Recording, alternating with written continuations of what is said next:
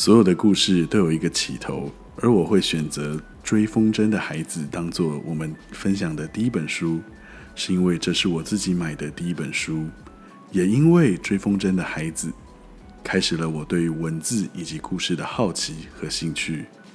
我想和你分享它的内容，因为这是我人生故事中一个很美好的起头。欢迎收听《大人的故事》，晚安，晚安。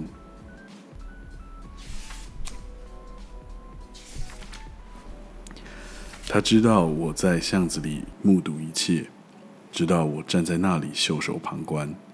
他知道我背叛了他，但却再一次解救我，也或许是最后一次。那一刻，我真的爱他，我爱他远胜于其他任何人。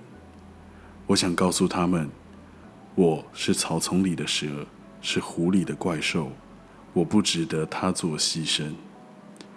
十二岁的富家少爷阿米尔与他的死忠仆人哈山从小一块长大，情同兄弟。年龄相仿的两人总是一起玩耍，一起读故事书。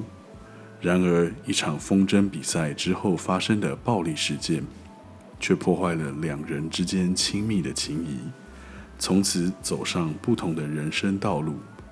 可是，最后又以两人始料未及的方式。重新连接彼起彼此的关系。虽然几年后，阿米尔随父亲逃往美国，以为可以从此遗忘过去，但关于哈山的回忆仍萦绕不去。阿米尔一直感到非常愧疚，无法原谅自己当年对哈山的背叛与懦弱的行为。为了赎罪。